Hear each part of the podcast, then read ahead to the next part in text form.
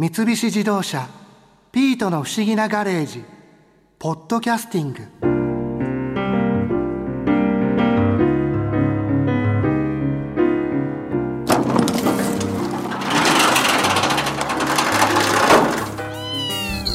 こんにちは。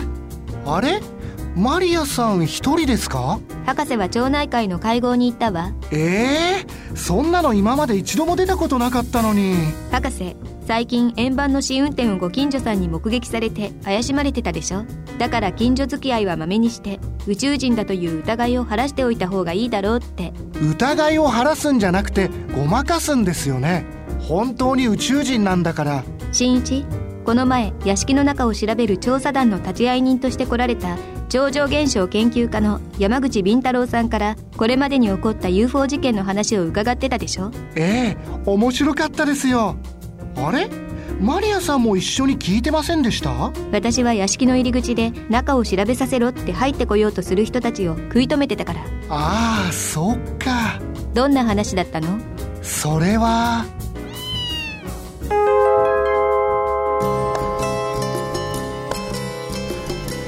りんたろさん UFO っていうのは実際はいつ頃からこう目撃されたりとか事件になったりしてるものなんですか？最初の UFO 事件というのは1947年の6月24日。まあアメリカなんですけどもケネス・アーノルドさんという人が、まあ、目撃したというのが最初の事件というふうに言われています。ですから今も6月24日は UFO の日というふうに言われてますね。そんな記念日というかになってるんですね。でも実際それが最初のケースと言われてますけど戦争中もフーファイター事件というのがあったんですねフーファイターっていうのは戦争中に謎の飛行物体が飛んでる、はい、でアメリカはドイツの飛行機だと思ってた。日本はアメリカの飛行機だと思ってた。ドイツはアメリカの飛行機だと思ってた。で戦争が終わってさああの飛行機は誰だったんですかって聞くとどの国も飛ばしてない。謎の飛行機が飛んでたんです。え？誰でもない戦闘機フーファイターというのがいたんですね。かといってこれが最初でもないんですよ。19世紀には火星から宇宙人がやってきて気球に似た形で火星から飛んできたっていう話を書いてる事件もありますね。それは世界のどこかの国で目撃されたっていうふうに残ってるんですか？世界中と言った方が正しいかもしれません、えー、日本でも江戸時代に両国橋の上で人が乗った火の玉が飛んでるとかね。でキリストが生誕した絵には上空を飛んでるまるで UFO みたいな物体が描かれていたり残ってるんですね。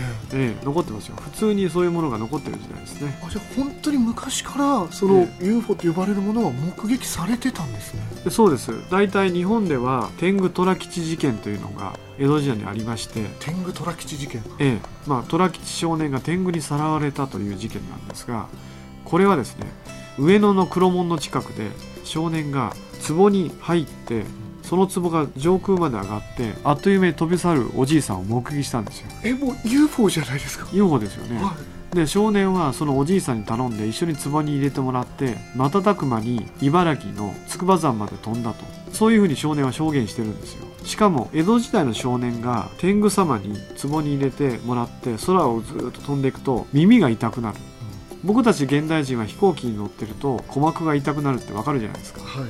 江戸時代の一般の町人の少年が耳が痛くなるっていう知識はないわけですよね。それなのに耳が痛くなったって証言をしてるんですよ。本当に上空に上がってったってことなんですかね。そうとしか思えないですね、えー、それどころか少年は天狗たちの生活を詳細に証言してるんですが丸っこい丸薬を食べるだけで食事は終わり。で鉄でできている動物がいるこれってサプリメントや相棒じゃないですか。あもう今は当たり前になってるそういうものが。天狗の周りにあったと。ええー、それはこう何か文献として残ってる残ってます。当時の平田敦谷という学者が少年から聞き取り調査をやってその記録が残ってるんですよ。はあ。ですから天狗の正体は宇宙人ではないのかなと当時の人は宇宙人江戸時代の人は宇宙人っていう感覚がないからそういう発想が出てくるのはまあせめて明治以降ぐらいだと思うんですよ。でまあ18世紀17世紀の人はまあ妖怪としか言いようがなかったですね。天狗鬼とかね。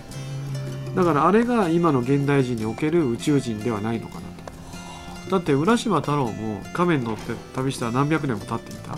これは浦島効果って言って宇宙旅行によって何百年も経っていたって解釈するのが普通ですよね。確かに言われるとはい。ええ、江戸時代の有名な作家の伊原西鶴も「西鶴諸国物語」っていう本を書いてるんです。でこれ若手の頃に書いたんですけどね伊原西鶴が、まあ僕と同じような感じですよ。都市伝説本みたいなもので巷に溢れてる不思議な話をまとめたものです。その中には飛び乗り物という謎の物体が飛んでたっていうことを書いてるんですよ。飛び乗り物？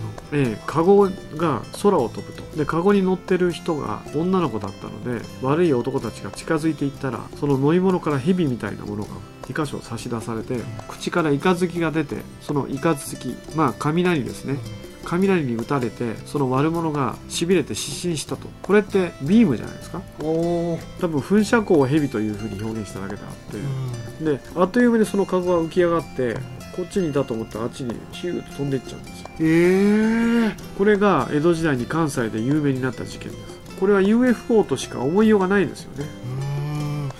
もっと UFO って現代のものかと思ってたんですけど本当に昔から目撃されてたものなんですね、ええそうですね。名前は伏せますけど日本人で NASA で働いてた人がいるんですよ。その人と一回お会いしてお話を聞いた時にその人はもう特許を取って飛翔体特許という特許でこれはすごい圧力を空間にかけると空間が歪むと。その空間が元に戻る力を使ってスペースシップを飛ばす。で日本で特許は認められたんですよ。飛翔体特許というものなんですけど。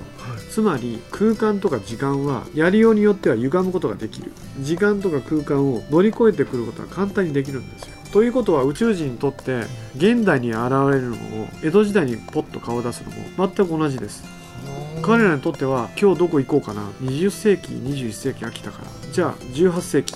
同じですよ。フラッと行ける。んですええだから少なくとも僕は宇宙人というのは人類と血縁関係がないと来ないと思うんですよ縁もゆかりもないね。他の星で進化した高等生物は僕らを見るとあなんだ単なる猿だなと。もう原始人みたいなもんですよ。ええあ多分5000年とか1万年遅れてると思うんですよ。それぐらい遅れてる未開民族に興味はないですよ。でも逆に僕らの子孫がね未来にね銀河中に移住してスター・ウォーズみたいに広がっていてねで彼らが時間空間飛び越えてこれるんだったら自分たちの先祖を見てみたいなと。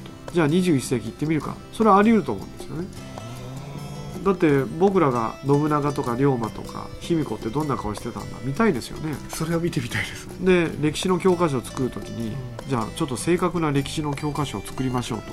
じゃあ飛行機を飛ばしてタイムトラベルしてちょっと調べましょうっていうのは無理ない話だと思うんですよだからどうしてもオバマの就任式とか中国が初めてロケットを打ち上げたとかそういうビッグイベントがあった時に UFO って目撃されてるんですよね。そういう時に目撃されることが多いんですね。おかしいですよね。もし普通に宇宙人がフラッとやってきてんだったらたまたまそんな時にフィットすることないじゃないですか。うん。タイムトラベラーとして未来人がやってきてるとすればそこに来るのは理解できるんですよそれを見に来てるっていうわけですもんね。そういうことですね。だからビッグイベントの時に必ず目撃されると。で宇宙人がなぜ必要に人類の前に姿を現さないのかっていうのは歴史が変わるからですよね。タイムトラベルすることによって、ええ。はい。だからなるべく隠れて動いてると。で宇宙人が地球上で活動できるっていうのは地球上の空気で慣れてる人だからですよ。地球上の生物だった僕らの子孫だからうん地球上で活動ができるんです。他の星の高等生物だったら多分酸素とか二酸化炭素窒素とかの構成が違いますから多分活動できないんですよ簡単には。一人活動してる人を知ってますけどね。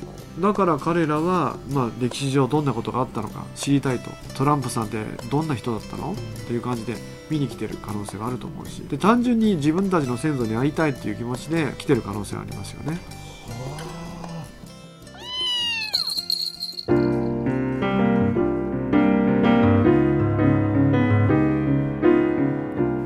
って何度も目撃されているのね。でも94%は科学的に何かの見間違いあるいはいたずらだと証明できたそうですよ。残りの6%は？博士の円盤らしいです。そうよね。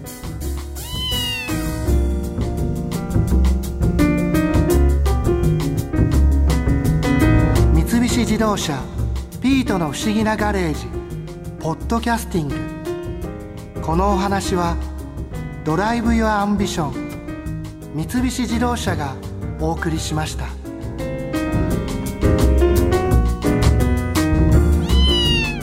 ここで耳寄りなお知らせです。ピートの不思議なガレージをもっと楽しみたいという方は毎週土曜日の夕方5時東京 FM をはじめお近くの FM 局で放送の三菱自動車ピートの不思議なガレージをお聞きください。外に出かけたくなるとっておきのお話満載でお届けしています。